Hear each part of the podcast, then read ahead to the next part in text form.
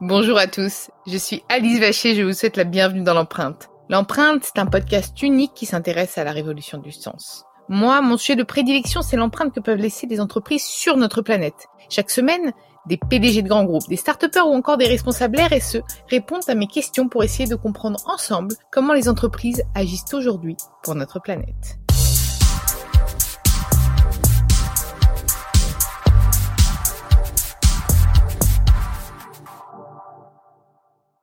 Avant de commencer cet épisode, nous souhaitions vous présenter le nouveau partenaire de l'empreinte. This episode is brought to you by Visit Williamsburg.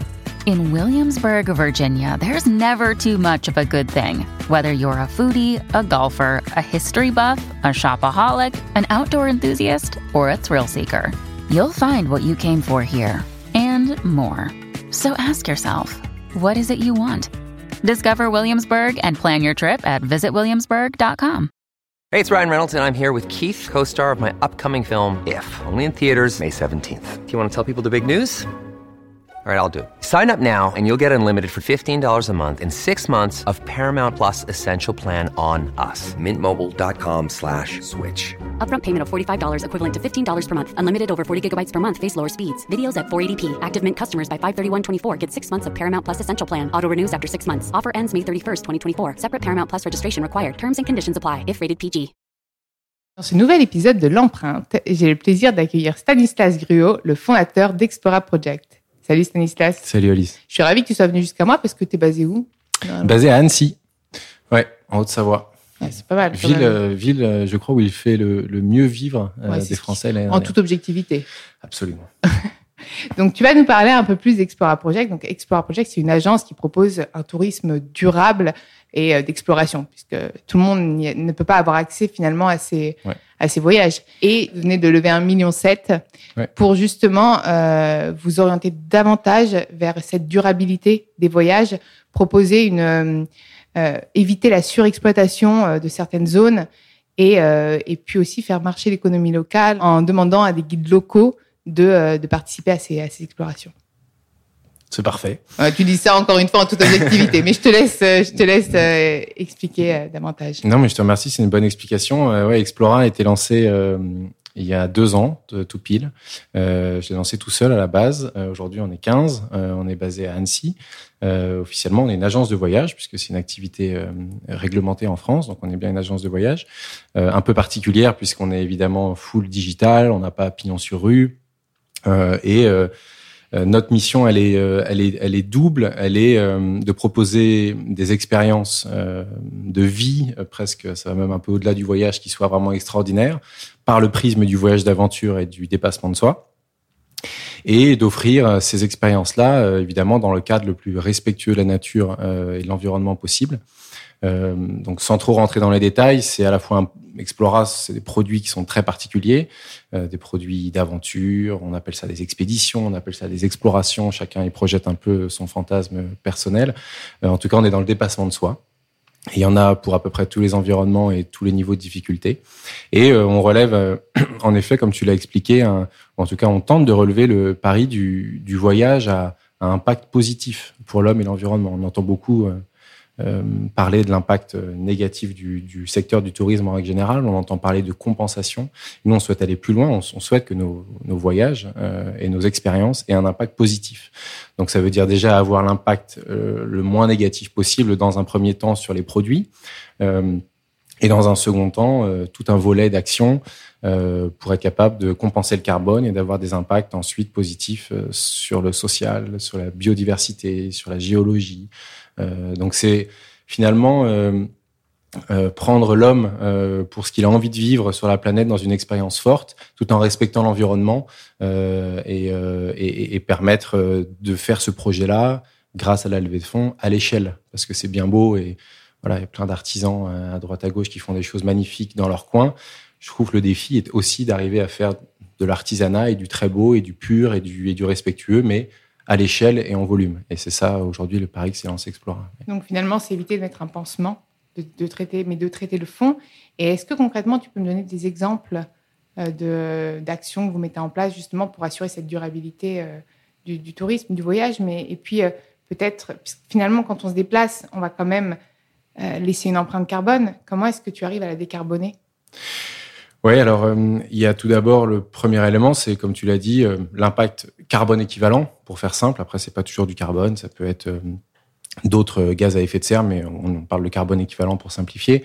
Euh, donc nos produits spécifiquement ont un impact carbone hyper limité, déjà parce que ce sont des voyages qui sont euh, la plupart du temps euh, à 92% aujourd'hui accessibles en train. Euh, au départ de Paris. Donc ça, c'est déjà une grande. J'ai vu ça puisque j'ai regardé moi aussi pour un voyage. Voilà.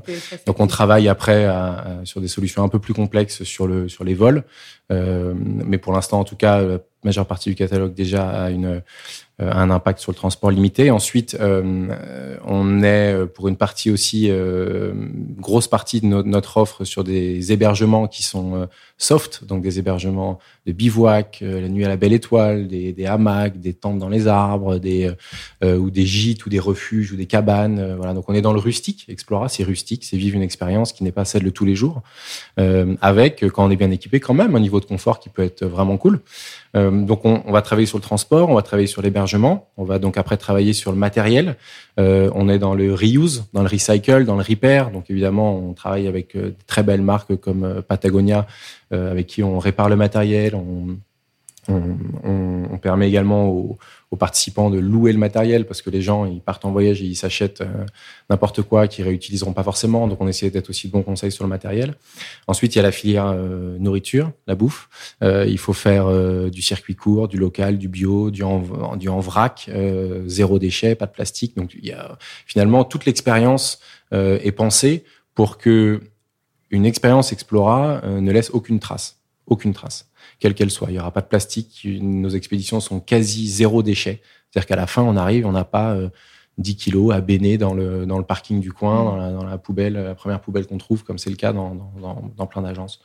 Donc, euh, un gros travail sur le fond du produit, un gros travail d'accessibilité. Et puis, euh, ça, c'est sur le produit. Puis après, il y a aussi quelque chose sur le, enfin, il y a aussi un axe très fort sur le business model. Euh, et c'est pour ça qu'on a levé de l'argent, en fait, finalement. Euh, c'est qu'aujourd'hui, le surtourisme, euh, qui est vraiment notre cheval de bataille, c'est quand tout le monde fait les mêmes voyages, les mêmes endroits au même moment. Donc, grosso modo, c'est un peu ça. pourquoi? Parce qu'en fait, pour bien comprendre ce phénomène-là, il y a un peu de d'instagramisation en fait de l'expérience de voyage où on veut tous faire ce on voit les... Cinque Terre d'ailleurs partout hein. ouais, notamment mais c'est magnifique. Et mais ce, qui, est, ce qui est presque triste, c'est que ça reste des magnifiques endroits. Euh, mais bon, néanmoins, aujourd'hui, euh, une partie euh, est liée un peu aux dérives des réseaux sociaux. Mais finalement le, le, gros du problème est lié au fonctionnement du, du secteur du tourisme. En fait, c'est un grand entonnoir. Il faut s'imaginer qu'il y a trois métiers dans ce secteur-là. Il y a en haut de l'entonnoir euh, les agences de voyage qui euh, distribue euh, les catalogues de tour opérateur, qui est le cran euh, inférieur, où il y en a donc beaucoup moins. Une agence de voyage, c'est celle qui a pignon sur rue, je sais pas, Fly Voyage, et qui vend les catalogues du Club Med, mmh. à Liber Trekking, Terre d'Aventure, Voyage Privé, que sais-je. Euh, les tours opérateurs, qui sont donc ces Club Med, Voyage Privé, Liber Trekking, etc., euh, qui vendent un petit peu en direct et qui sont revendus donc par des, des milliers d'agences. Et puis il y a le réceptif local dans le pays, qui est le seul qui fait vraiment le voyage. Euh, et en fait, toutes les, tous les tours opérateurs commandent à ces réceptifs locaux dans le pays de destination, par exemple. Euh euh, Windigo euh, Travel euh, au Canada opère pour tout le groupe Voyageurs du Monde et opère pour des groupes américains, des groupes canadiens et pour une centaine de tours opérateurs qui sont vendus par des milliers d'agences. Donc ça, c'est un grand entonnoir. Et à la fin, il y a que Windigo Travel qui mmh. va opérer un voyage qui a été vendu par des agences japonaises, australiennes, chinoises, françaises, comme étant à l'entrée de l'entonnoir une expérience unique. Mais à la fin, si c'est le même qui fait tout, bah, on finit tous par faire la même chose au même endroit au même moment, mais c'était pas la promesse de base. Et en termes d'écologie, du coup, ça, ça, a une empreinte de, de, fait de passer tous au même endroit, de. Ah bah nécessairement. Enfin, ça c'est euh, c'est la. À partir du moment où on passe tous au même endroit, on dessine un sentier, on pousse la biodiversité là où elle saura mmh. se retrancher. Euh, on y laisse des déchets, où la biodiversité finalement, ou la faune en tout cas, euh, se nourrit des déchets qui sont là, prennent des mauvaises habitudes, se rapproche des villes pour aller chercher les aliments qu'ils ont goûtés sur le sentier. Et donc, en fait, on perturbe complètement l'écosystème. Et puis, plus il y a de gens, plus il faut des infrastructures. Donc, il faut bétonner, il faut, faut, un chiotte, il faut une épicerie, il faut bien un parking pour les cars qui arrivent. Faut, au début, mm. c'est pas des cars, évidemment, mm. c'est un parking en terre, et puis ainsi de suite. Et c'est comme ça qu'on finit par euh, prendre un ticket d'entrée pour aller prendre sa photo dans un tourniquet, pour aller prendre sa photo euh, très connue dans les fjords en Norvège. Euh, mais derrière, il y, a un, il y a un tourniquet, il y a une billetterie, quoi. Donc, c'est finalement, c'est ça vient de ce système-là. L'idée de la levée de fonds chez nous est de dire, bah, euh, on va pousser un petit peu plus loin ce qu'un acteur comme Evaneos euh, avait fait il y a quelques années, qui est un autre acteur du travel, pas qui est pas spécifiquement sur l'aventure, mais qui, avait, qui, a commencé à désintermédier finalement ce secteur-là. Et, Explora va plus loin en désintermédiant complètement le secteur et en disant entre le guide local et le client final, où, qu'il qu'il soit, il y a qu'Explora. Il y a personne d'autre. Donc on est l'agence, on est le tour opérateur, on est le réceptif, on fait tout. Donc les expéditions, c'est nous qui les construisons avec les guides locaux. On leur donne une durée de vie, parce que le problème de ce Windigo Travel et de ce grand entonnoir, c'est mm. qu'il n'y a pas de durée de vie. Le capitalisme pousse à continuer, ça marche, on, continue. Plus il y a de gens, plus il y a de photos, plus il y a d'Instagram, plus il y a de gens qui veulent y aller, etc. Plus on a d'infrastructures, plus on peut amener de gens à la journée on peut en amener 4000 par jour alors qu'avant on pouvait en amener 1000 parce qu'il y a des infrastructures, parce qu'ils vont plus vite sur les chemins avec le goudron. Et donc, et ainsi de suite. Et tu n'as pas peur justement que des agences de tourisme voient là où euh, va Explora, voient aussi des posts Instagram, etc., s'en inspirent, ils disent, bah, nous, on va proposer du coup cette destination aussi. Et finalement, euh, le serpent se mord la queue. Alors, euh, ouais, ça c'est sans compter. Euh, on est quand même, nous, on est du B2C, quoi. Donc ça, mm. c'est sans compter le 2C qui est quand même pas con, euh, et évidemment qui euh, qui est le seul juge et qui saura comprendre l'impact d'un voyage, d'un autre, d'un acteur, la valeur ajoutée d'un acteur. Donc il y a aussi un gros volet. Il y a aussi un gros volet euh, euh, dans notre mission, c'est de faire comprendre en fait euh, ce que j'explique là en cinq minutes, mais c'est, on pourrait en parler des heures. finalement, c'est faire comprendre l'impact de nos voyages sur la planète. En fait, on ne connaît pas. on dit aux gens, prenez pas l'avion. tu prends l'avion, t'es vraiment, es vraiment un sale mec. moi, tu vois, je suis allé en, Bretagne et je suis parti avec ma voiture. bravo, mais bon, t'as une maison en Bretagne, moi j'en ai pas. Qu'est-ce que je fais T'es gentil. Euh, donc en fait, finalement, euh, déjà, il y a, y a, faire comprendre pour que les gens puissent choisir d'eux-mêmes et se dire bon là ils vont trop loin, ils sont extrémistes, j'adhère pas, ou euh, il y a un peu de bon, je prends, ou c'est trop tôt pour moi, je prendrai dans deux ans, et puis il faut laisser à chacun le temps de cheminer quoi. Donc c'est déjà expliqué euh, et je crois qu'il y a une mission d'information du grand public. Puis comme les voyages sont pas accessibles à tous aussi, puisqu'il y a quand même une certaine condition physique à avoir, il y a des niveaux d'ailleurs par par voyage, enfin par, par oui par expédition finalement. Ouais, on a hum, la, la mission, euh, enfin en tout cas, moi j'ai envie de rendre ça accessible quand même au plus grand nombre. Ouais. Donc euh, il y a aujourd'hui une dimension physique, quand même de dépassement physique dans, dans nos voyages. Donc euh, c'est vrai qu'on a, comme tu le dis, on a, on a des niveaux, on a cinq niveaux. le niveau 1, c'est le sportif du dimanche, qui a une paire de baskets dans son placard bah, si je suis en forme, mais pourquoi tu dis que je suis pas en forme, Nico? Bien sûr, regarde-moi, je suis en forme. Voilà, c'est ces gars-là qui savent pas trop s'ils sont en forme, qui essaient de savoir. Vont se tester du coup et qui vont se dire bon, j'arrête la raclette. Qui essaient de voir s'ils sont en forme dans le regard des autres en posant un peu la question. Voilà, on les connaît tous, on a tous des copains comme ça.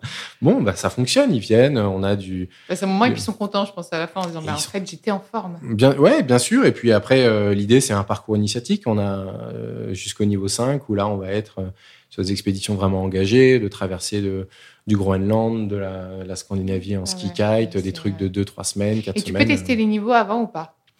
Alors, on est en train de mettre ça en, ce moment sur, sur notre, tu te sur notre avec quelqu'un qui pense avoir le niveau. Tu sais, c'est comme euh, au ski avec les étoiles. Moi aussi, j'ai foncé dans le tas. On m'a mis en étoile 3. J'avais pas eu tout le niveau. J'ai foncé dans le tas. Je peux dire, je me suis fait. Mais voilà. Si tu arrives avec quelqu'un qui n'a pas de niveau, ça peut être un peu compliqué. Ouais, ça c'est vrai, c'est un vrai sujet. Et puis, euh, on se rend compte que les gens ont beaucoup de mal à, se jauger et juger.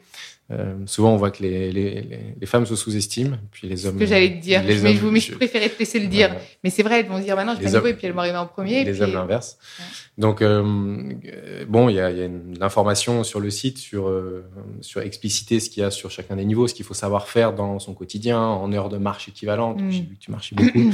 un, petit peu. un, petit, peu beaucoup.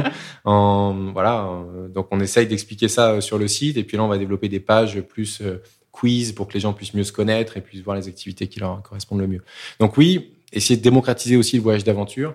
Il y a aussi une autre partie de la mission, c'est vrai que ça fait beaucoup de missions, mais qui est d'augmenter la part du voyage d'aventure dans le tourisme en général.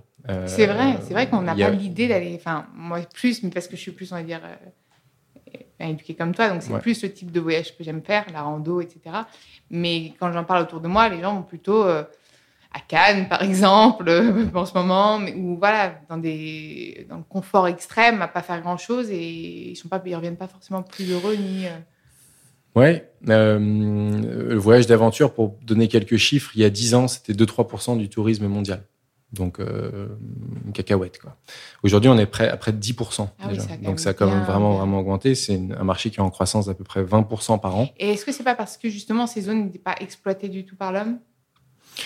Aussi Oui, alors, euh, bon, il y a toujours cette carte. Euh, aujourd'hui, le tourisme est présent dans 5% des espaces de la planète.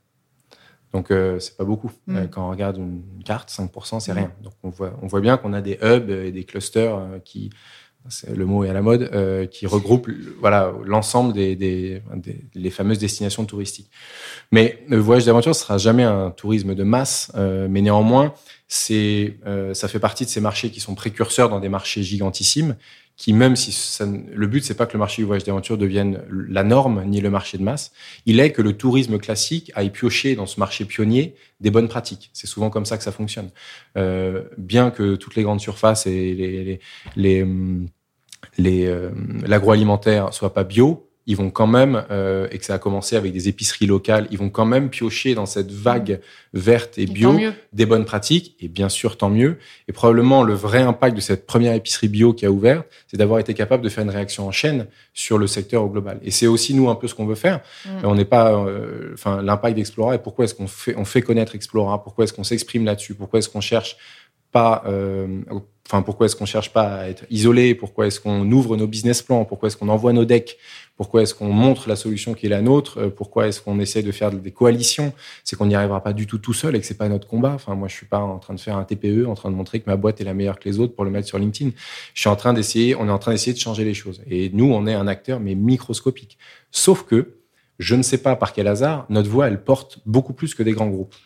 Donc, il y a quand même, on se dit quand même qu'il y a quelque chose à la croisée de tout ça qui peut, qui peut faire un effet assez important. Justement, il y a quand même un engouement en ce moment, euh, et notamment suite au Covid. D'ailleurs, est-ce que la crise du Covid a été euh, néfaste pour Explora ou au contraire, finalement, elle a un peu accéléré le développement d'Explora parce que la levée a été faite pendant le confinement. Oui, la, levée a été discutée euh, avant le confinement. Euh, les prises de contact avaient été faites début, euh, début 2020, mais rien n'était signé en l'entrée en confinement.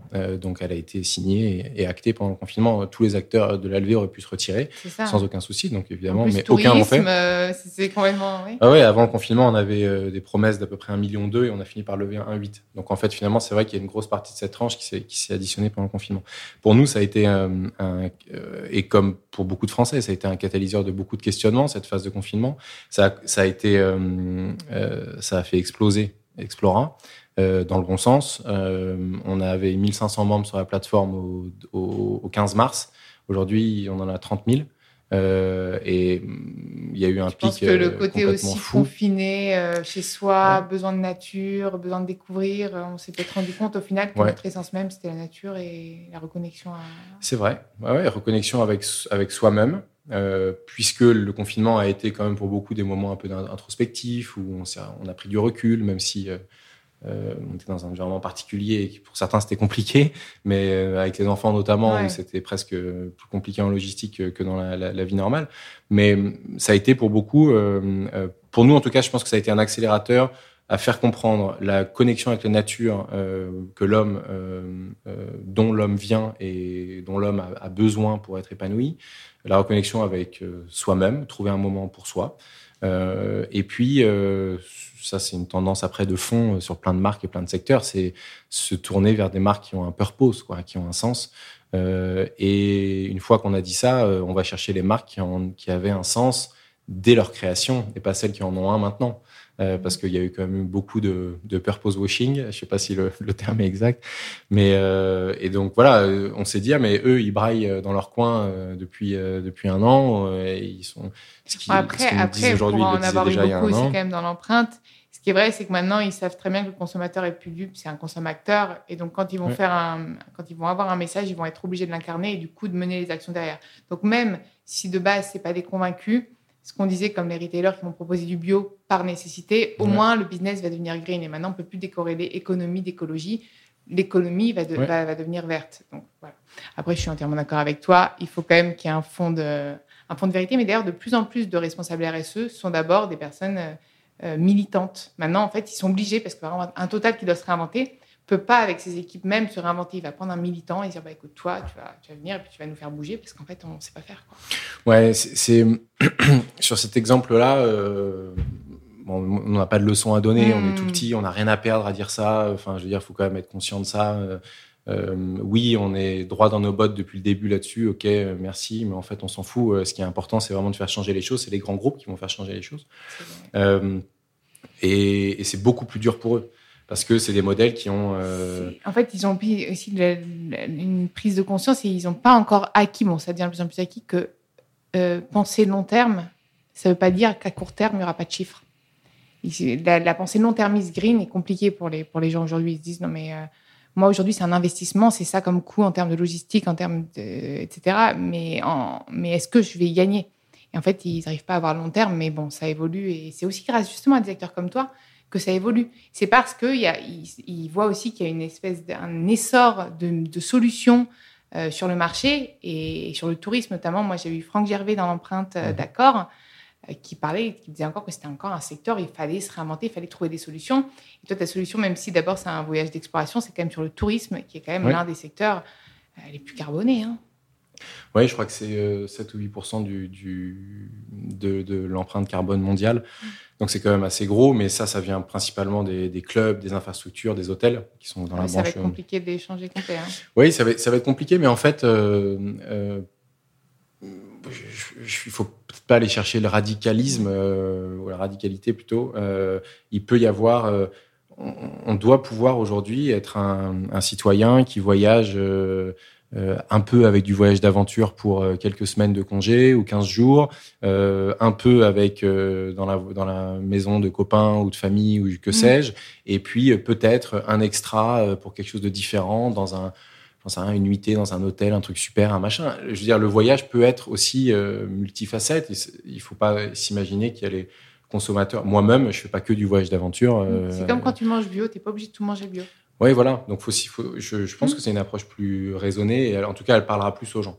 Et aujourd'hui, on se pose vraiment cette question-là euh, de comment arriver à être audible en fait sur ce sujet-là, euh, sans être militant, donc excluant euh, euh, les grands groupes, par exemple, euh, c'était l'exercice un peu périlleux qu'on devait faire sur BFM en face de Pierre et Vacances, qui avec finalement le combat était presque perdu d'avance pour eux, gagné d'avance pour moi. Puis moi, j'avais envie d'essayer de faire un lien pour communiquer, et, le lien que j'ai toujours avec eux depuis, et je trouve assez constructif.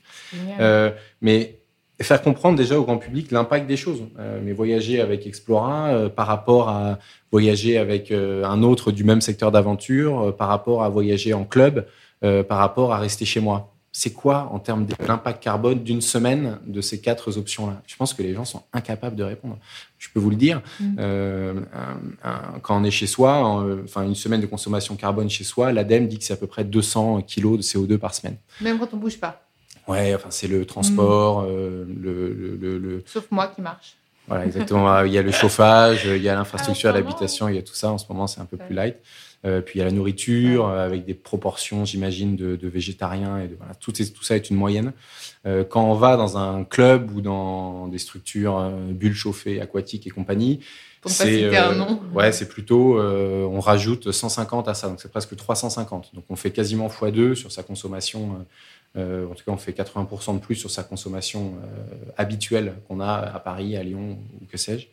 Euh, quand on fait du voyage d'aventure avec les acteurs moyens de notre secteur, euh, on fait environ 50 à 70. Donc déjà, on divise sa consommation moyenne par 4 ou par 5.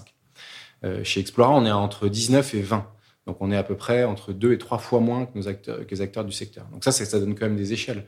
Et on est à peu près entre 15 fois à 18 fois moins que le tourisme de masse euh, dans des clubs. Donc ça, c'est intéressant. Ça nous dit quand même euh, que c'est un impact réel. Et là, je ne parle même pas de l'eau. Mm. Ou quand on va dans des clubs ou autres, on fait x2 sa consommation d'eau classique, on passe de 1000 à à peu près 2000 litres par semaine. et quand on va chez Explora, ben, vous avez vos 3 mm. litres d'eau que vous buvez par jour la douchette est terminée. Il y a des lingettes bébés et puis il n'y a même pas besoin de douche. Non, alors c'est un, un, peu extrême, mais ça met quand même les choses en perspective. On se rend compte que euh, quand on parle d'industries de, qui, qui, qui, polluent euh, et d'autres qui font des efforts pour, dans les proportions, on est quand même de 1 à 15. Mm. Euh, donc quand même, je pense qu'il faut, quand on réserve ses vacances, il est bon, dans un premier temps, de se poser la question et de, regarder. Et puis dans le mot explorer aussi, c'est une exploration, mais peut-être une exploration aussi de soi-même. C'est pour voir aussi jusqu'où on peut vivre avec du minimalisme, parce que c'est presque une aventure minimaliste. Quand tu parles de confort, etc., on, peut aussi se découvrir minimaliste. Là, pendant le confinement, il y en a plein qui se sont dit, mais en fait, j'ai besoin, je suis hyper, je suis pas matérialiste, j'ai pas besoin de tout ça. Et, euh, c'est peut-être aussi ce qui va permettre à des personnes de se dire, bah, moi, j'ai envie de, au moins de tenter une aventure explorer, et puis après de d'en faire d'autres. Et par exemple, si quelqu'un a adoré son aventure et dit moi je vais retourner au même endroit l'année prochaine, comment il fait? Alors c'est un bon point. Aujourd'hui, on a, on a, on aimerait euh, et on travaille à, rendre nos, expéditions éphémères, c'est-à-dire euh, de laisser le temps à l'écosystème euh, de se régénérer avant de revenir. Donc ça, c'est un peu une, une c'est une chance qui doit être quasi exacte, mais qui est un petit peu complexe. On est d'abord dans la première phase aujourd'hui et on a on s'est entouré de Laura, qui est une jeune euh, diplômée, euh, enfin qui est doctoresse en écologie de l'université de Lyon, toute jeune et qui travaille sur l'impact euh, impact mathématique appliqué à, l'écologie. Donc vraiment, elle, est vraiment dans ce calcul et cette mesure précise de l'impact sur toutes les différentes briques qu'on a évoquées. Donc déjà, le premier point, c'est mesurer l'impact de nos voyages. Euh, voir bah, l'impact négatif que ça aurait et au bout de combien de temps l'écosystème pourrait éventuellement se régénérer pour qu'on, pour qu'on puisse revenir. Donc là, on n'est pas capable encore de répondre à toute cette question, mais le déroulé est en train de se faire euh, et ça se fait à vitesse grand V. Franchement, je pense que d'ici fin 2020, euh, on, sera capable d'avoir une mesure d'impact sur toutes les briques de tous nos voyages et, euh, et des éléments de, de, nombre de fois où on pourrait passer et l'impact que ça aurait sur l'environnement. Ça, je pense que dans les prochains deux à trois mois, ce sera déjà disponible. Donc ça, je pense que les gens déjà vont voyager et se dire, mais attends, voyager, en fait, ça a un impact. C'est pas, je mets ma vie entre parenthèses pendant que je voyage. Parce qu'on connaît ça, hein, les gars qui ont cinq poubelles chez eux et puis euh, il sort du il sort du train de l'aéroport du truc. euh, dans 4x4 la canette de coca et basta dans le fourré quoi. Parce que je suis pas chez moi et donc euh, et que, et que je, je, limite je me lâche tu sais comme avec la nourriture tiens là je fais attention puis là vas-y je me fais un bon c'est vrai. C'est ça hein, et c'est un peu le côté extrême mais en fait il faut pas voir l'écologie comme une comme cette espèce voilà cette, cette angoisse écologique comme tu sais le militantisme etc en fait c'est un mode de vie c'est un style de vie et finalement ce que tu offres c'est pas une euh, tu vas pas devoir changer tes vacances et opter vers un, un Explorer Project. C'est juste qu'en plus, on te propose une nouvelle formule de vacances qui va te permettre de faire autre chose. Et en plus de ça, c'est euh, bon pour la nature. Donc, ça va dans ta, dans ta quête de sens. Parce qu'aujourd'hui, je pense qu'on est tous sensibles à l'écologie. On voit le réchauffement climatique, on le voit aussi en ce moment même. Hein. et on voit là, moi, je, je regardais un reportage sur les glaciers. Là, c'est, Ça fend le cœur. Donc, en fait, tu te dis, bon, en plus de ça, c'est génial. Et ça me permet de découvrir quelque chose. Donc, c'est plein de sens. Et aujourd'hui, je crois que la quête de sens, c'est au cœur de tout le monde. Oui, euh, non, mais tu as raison. On a, on a le premier prisme qu'on a choisi de prendre euh, dans les tout premiers temps d'Explora, c'était bah, le prisme du dépassement physique pour être capable d'accéder un peu à, ce, à ce sens. Euh, pour moi, dans mes expériences perso, je, Parce que ça, ça, on peut revenir. D'abord, tu étais trader avant de monter Explora. Ouais. c'est fou ça. Ouais, j'ai un peu une autre vie. Ouais, je suis sorti de l'EDEC 2009 et, et j'ai fait jusqu'à 2017. Euh, comment tu as, eu l'idée euh, Qu'est-ce qui... Alors, le, sur la naissance du projet en lui-même, euh, les, vraiment les projets entrepreneuriaux, pour moi, c'est la rencontre d'une personne et puis d'un marché. quoi. Euh, donc, c'est moi, avec mon histoire, euh, j'ai en parallèle du trading, j'ai toujours fait beaucoup de courses à pied. j'ai traversé la France, j'ai le record de la traversée de la France en courant, que j'ai fait en 2011. C'est le record aujourd'hui, l'île Nice en 15 jours. Je l'ai fait du, en septembre 2011. Et, euh, et, donc ça, ça a été pour moi un peu une aventure euh, de vie. J'étais tout seul avec mon sac à dos, euh, mmh. avec des copains qui faisaient la logistique. Enfin, c'était la bonne franquette. Et mais c'était une aventure extra. Ça a été vachement médiatisé. et j'avais accolé une association à ça. À chaque kilomètre que je courais, mon employeur de l'époque abondait pour l'enfant à l'hôpital, etc. Donc c'était Et, et cette, cette aventure-là, qui était extraordinaire dans ma vie de gars euh, ordinaire, ça m'a fait un, un, électrochoc en fait. Ça a mm. été complet. Je, me suis dit, en fait, on a tous le droit de faire des trucs vraiment extraordinaires. Euh, moi, c'était la course à pied parce que c'était mon délire du moment. J'adorais ça, c'était facile. Je bossais avant à la BNP avec des horaires de l'espace, donc je pouvais courir que la nuit dans Paris. Enfin, c'était donc je me suis je me suis mis à la course à pied par presque par pas par un choix particulier. Euh, et puis euh, j'avais touché quelque chose d'extraordinaire dans ma vie normale, quoi. Et je me suis dit ce, ce, ce sentiment-là, j'aimerais bien le faire vivre à d'autres. J'ai j'avais gardé euh, des relations avec plein de gens qui m'avaient écrit pendant cette euh, pendant cette, euh, ce défi-là.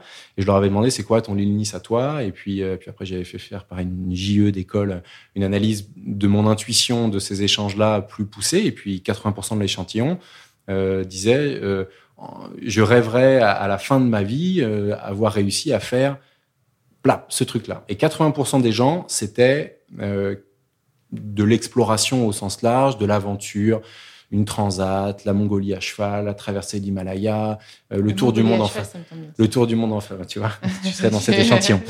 Les, le tour du monde en van, en famille, enfin, voilà, que des projets quand même d'aventure, un point, un point B, euh, un peu hors du temps, pendant une mm. période euh, plutôt plutôt longue, donc un break de vie. Je m'étais dit ok, bah ça c'est vraiment génial. Et puis moi j'adorais la logistique, j'adorais mettre du mouvement à quelque chose d'inerte. Et c'est comme ça dans ma vie, j'adore quand ça part de rien, mmh. page blanche. Je, ça, je trouve ça hyper excitant. Et donc je dis, bah moi je vais le faire pour, je vais le faire pour les autres. Ça me révolte qu'ils soient pas capables de se motiver pour faire leur rêve à eux. Bah, je vais faire une agence qui va les aider à le faire. Et donc j'avais déposé Explora, tout court à l'époque.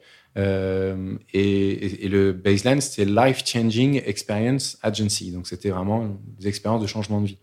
Et puis, euh, quand ça c'était en 2011, 2012, et puis je suis resté en trading, promotion, Genève, head desk, machin. Je, comme une petite souris, j'étais pris dans la, j'étais pris dans la roulette de de l'argent, euh, de du confort, euh, et puis euh, et puis, ma femme et moi, on est arrivé au constat qu'après la naissance de notre première fille, on s'est dit en fait la trajectoire là, bon, elle est Mmh. pas excitante. En que... de temps, tu devais ouais. perdre de temps non plus.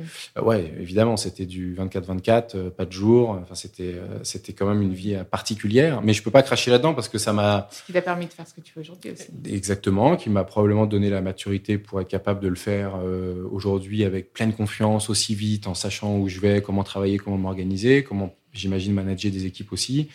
Euh, pas avoir peur de prendre des décisions dans l'instant parce que c'était bien la seule définition de mon boulot d'avant. Euh, assumer ses actes, ses décisions, les conséquences de ce qu'on fait, etc. Donc ça, ça a permis d'aller vite en fait dans les déroulés d'une phase qui normalement peut prendre du mmh. temps. C'est pour ça qu'Explora est allé, je pense, assez vite au début, euh, ou va toujours d'ailleurs assez vite à la mise en place. Et puis euh, on s'est dit voilà cette vie-là elle nous va pas euh, et, et, moi qui ai gratté pendant ces années-là j'ai gratté des calepins avec ce que je voulais d'Explora, avec le branding que c'est aujourd'hui, avec euh, les mots que je voulais voir, avec ce que je voulais faire vivre aux gens et, et, euh, et finalement j'ai posé ma dème en retour de congé 2017. j'ai pu partir presque une petite année après, c'était un peu rocambolesque. j'ai réussi à m'extraire et puis et, et, donc ça fait ouais deux petites années. Et ta vie a changé, je pense, depuis deux ans. Hein oui, ma vie a changé. Euh, alors, euh, bon, c'est le côté, le revers de la médaille de l'entrepreneuriat, c'est que c'est aussi très chronophage, que c'est dans ma tête en permanence. Ça, ça n'a pas changé. Mais je suis quelqu'un d'hyper passionné, radical, voire extrême dans les choix que je fais. Donc, disons que je suis à 1000% dans, dans, euh, dans ce dans quoi je me, je me, je me lance. Par contre, j'y trouve beaucoup plus de sens, euh, ça c'est sûr. Euh, le business que je faisais avant, euh, nourrir la planète, ouais, amener des zones de surplus aux zones de déficit du blé, du soja, du colza pour les gens qui ont besoin de manger. Ouais, bah c'est utile, sauf que dans les proportions dans lesquelles c'est, on perd déjà le contact avec le sens premier parce que on est dans un métier nécessairement de spéculation sur les prix. Donc on a une, c'est pas au moment où où il y a la demande qu'on va offrir l'offre. Mmh on va attendre que les prix montent. Donc, on est quand même dans un, un jugement un peu permanent de, de est-ce que, est que je sers la demande aujourd'hui ou est-ce que j'attends un peu pour gagner plus d'argent, qu'ils en aient vraiment encore plus besoin Un peu particulier comme approche. Je dis pas que j'étais moi commanditaire de ça et que, mais dans le, dans, dans, le système, dans le système, j'en faisais, j'en faisais partie.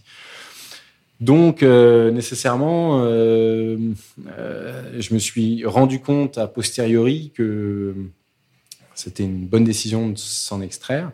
Euh, et, et, et, ce qui est intéressant, c'est que finalement, je chemine euh, comme nos participants euh, sur ce sujet durable que j'ai que j'ai presque découvert moi il y a 2-3 ans.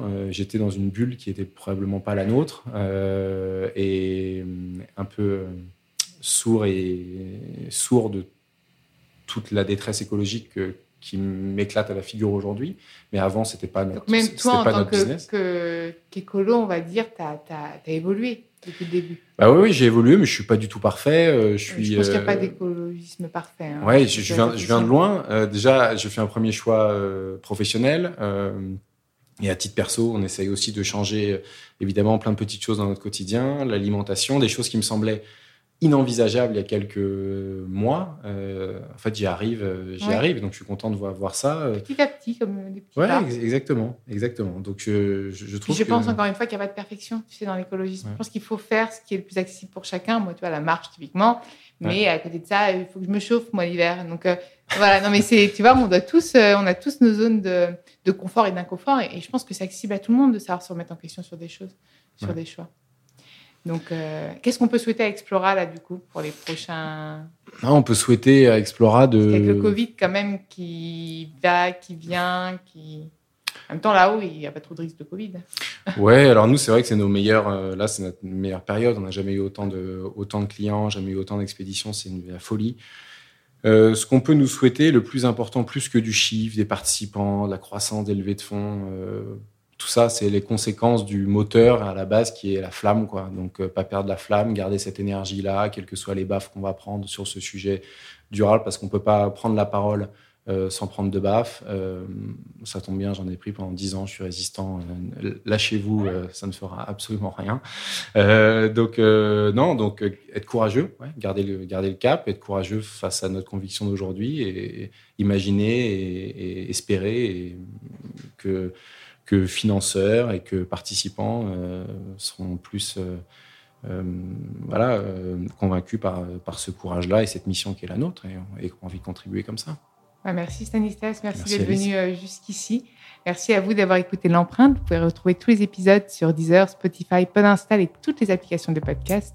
N'hésitez pas à liker, commenter et partager le podcast. Et proposez-moi des profils aussi inspirants que Stanislas. Je me ferai un plaisir de les accueillir dans l'empreinte.